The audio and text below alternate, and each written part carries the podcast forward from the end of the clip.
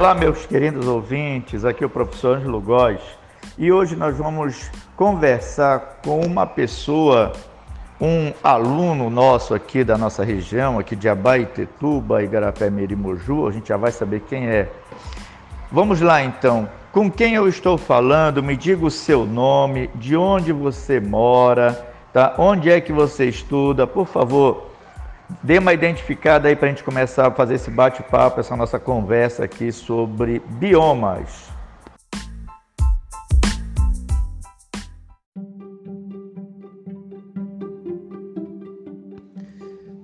Ora, ora, bom dia, boa tarde, boa noite aos nossos queridos ouvintes. É, meu nome é João Vitor, moro em Garapé-Miri e estudo no INSA, Instituto Nossa Senhora dos Anjos em Abaitetuba e sou aluno do ilustre mestre professor Ângelo Góes, agora completando três anos, cursando a terceira série do ensino médio com este grande mestre.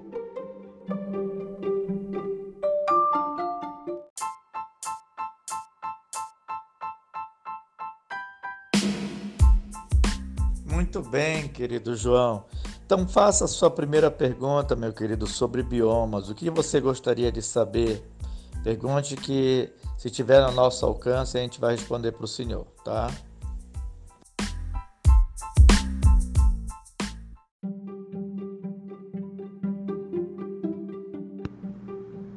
A primeira pergunta que gostaria de fazer é em relação a como se forma um bioma, ou seja, como ele vai se constituir.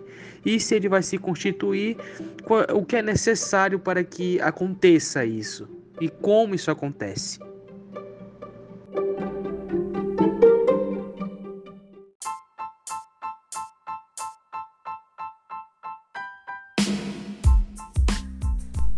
Bem, meu querido João, no que se refere aí a um bioma, em geografia se trata realmente de um determinado lugar, tá? corresponde a uma área que é delimitada por determinadas características físicas, sobretudo no que se refere à vegetação e ao clima. Então, nós vamos ter uma determinada área que vai ter um elemento ali é, na visão geográfica predominante, que seria a questão ali do clima.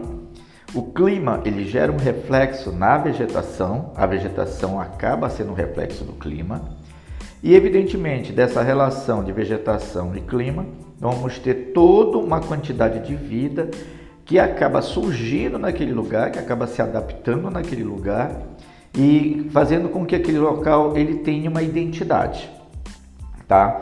E aí que nós vamos levar em consideração então agora os aspectos é, biológicos, a bio, a vida, tá?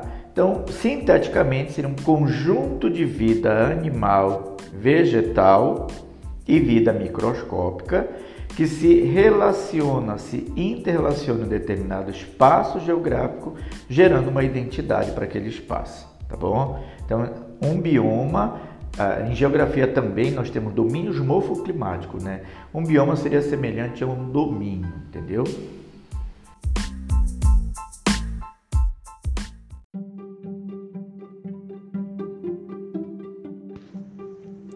Segunda pergunta: qual o bioma mais afetado pela ação humana e por quê?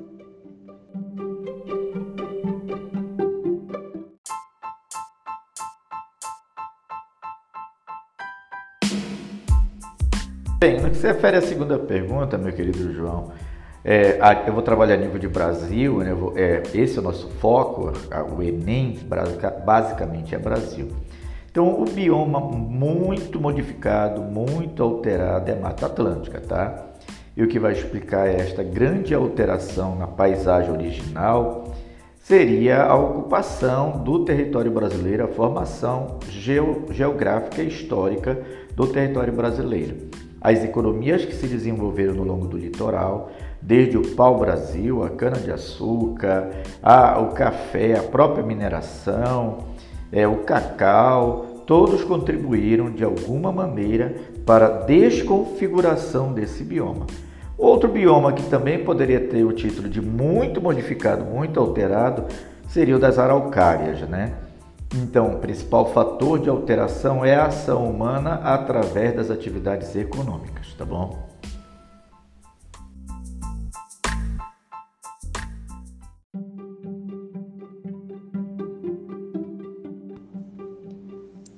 Qual o tipo de vegetação mais predominante nos biomas?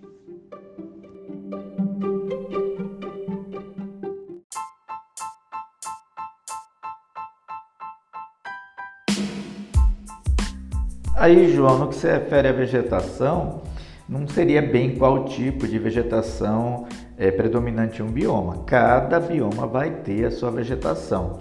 A vegetação vai ser uma adaptação às condições climáticas, como já falei anteriormente, mas também às condições de relevo, às condições de latitude, às condições de maritimidade, às condições de continentalidade, enfim. Então, a vegetação ela acaba se constituindo em um conjunto de seres vivos que vão é, se caracterizar ou se organizar a partir desses fatores que eu acabei de citar. Então, por exemplo, o bioma amazônico, eu tenho a floresta amazônica, o bioma do cerrado, eu tenho a vegetação de cerrado, o bioma de araucárias, eu tenho a vegetação de araucárias. Como a vegetação é considerada um dos elementos mais frágeis e ao mesmo tempo mais significativo de um bioma, o bioma acaba recebendo o nome da vegetação. Então a vegetação empresta o seu nome para o bioma, para a vegetação de campos, biomas de campos, entendeu? Então cada bioma tem sua vegetação e a vegetação acaba emprestando o seu nome para o bioma, tá? Mas o bioma não é somente a vegetação, lembrando disso.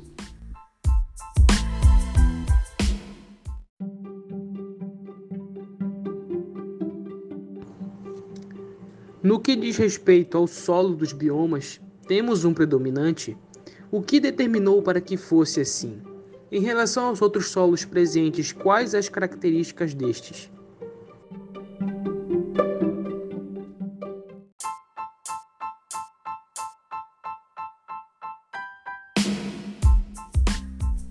Bem, João, o solo, né?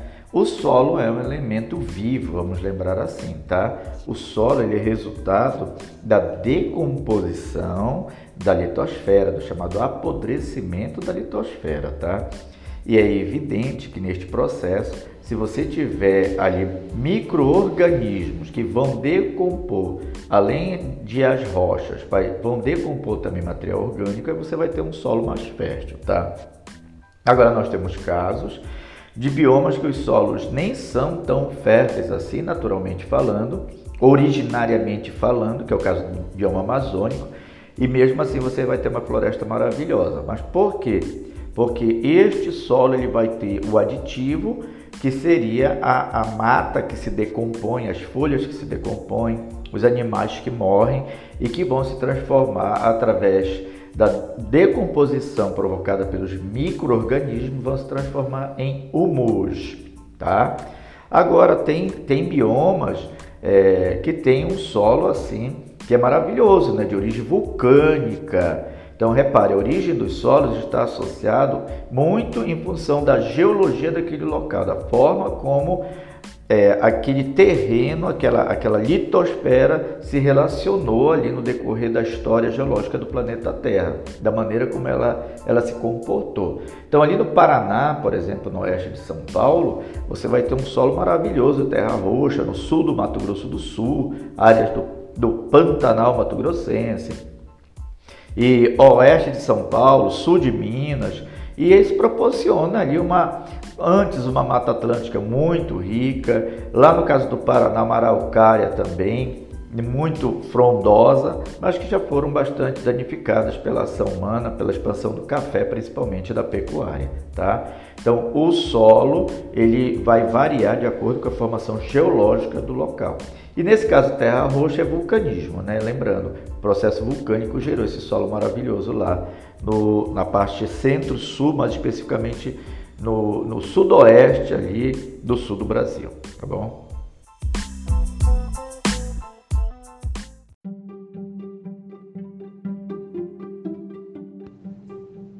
Em relação aos climas dos biomas, quais são eles e como isso os afeta?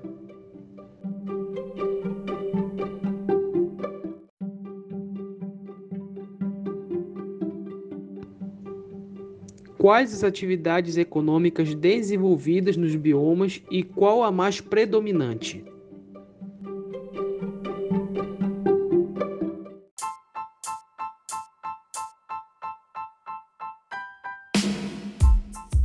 tentar aqui, eh, João, vou tentar responder logo duas, né, para não ficar muito longo o nosso podcast. Primeiro, qual é o clima predominante em um bioma? Então, como eu já falei anteriormente, cada bioma vai ter o seu clima. Então, você pode ter aqui no bioma amazônico, você tem um clima equatorial, uma vez que este bioma está localizado na zona próxima à linha do Equador. Você teria ali o clima tropical atlântico, ali na Mata Atlântica, né? Então, o nome já está dizendo, é um tropical, um tropical que recebe muita influência ali da, da, do oceano. Eu teria no bioma da Caatinga o clima tropical semiárido, que muitas das vezes é chamado somente de semiárido. Eu teria no clima do Cerrado tropical, é, que a gente pode dizer típico, né, com verões chuvosos, invernos é, frios e secos. Eu teria o clima subtropical ali no bioma das araucárias, eu teria o clima subtropical ali no bioma de Campos, tá? Então cada bioma vai ter o seu clima, evidentemente o, bioma já é a somatória da relação do clima, da vegetação, do relevo, da hidrografia e mais os seres vivos daquele lugar, tá? E a principal atividade econômica que tem alterado significativamente os biomas brasileiros é a atividade da agricultura e da pecuária, né? A agropecuária ela tem mudado drasticamente a fisionomia de muitos biomas brasileiros, tá certo? E no caso, no caso da Mata Atlântica, é um conjunto de todas essas atividades também, sendo acrescentada a atividade industrial e as atividades urbanas também são citadas como vetores de destruição da Mata Atlântica, tá? Então, aproveitamento madeireiro também pode ser destacado, tá bom?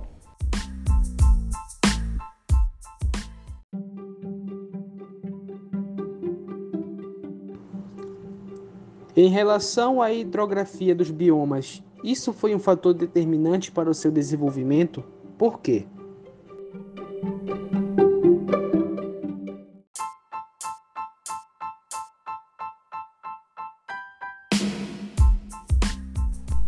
Bem, João, finalizando aqui a nossa nosso encontrozinho, né, mesmo sendo à distância, né?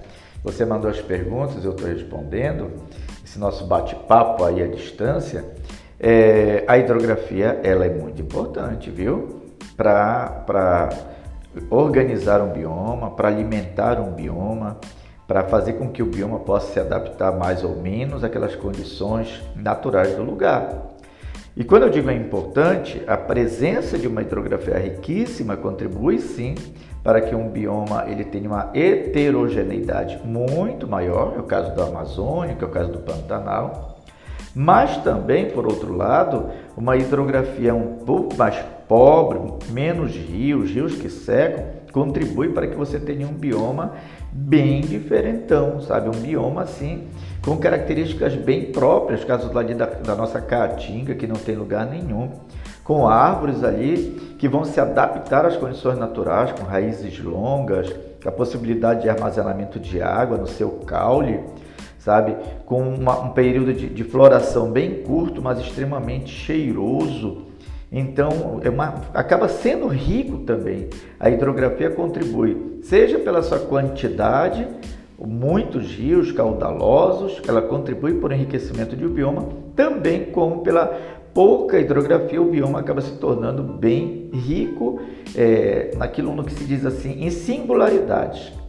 É como se outro lugar não conseguisse ter aquilo que se tem naquele bioma, é o caso da nossa caatinga. Então, a hidrografia também é importante sim, afinal de contas, afinal de contas, né, um, um bioma é o resultado desta relação de clima mais relevo, mais vegetação, mais hidrografia, mais a vida que está ali animal e vegetal, seja ela macroscópica ou microscópica, e não podemos esquecer também por Enem de que maneira aquela área está sendo ocupada pela ação humana, tá bom? Quero lhe agradecer, meu querido João, e espero que esse nosso, nosso bate-papo possa servir, possa contribuir para o aprendizado daqueles que estão interessados em obter mais conhecimentos ou estão se preparando para a prova do Enem. Muito obrigado e até a próxima!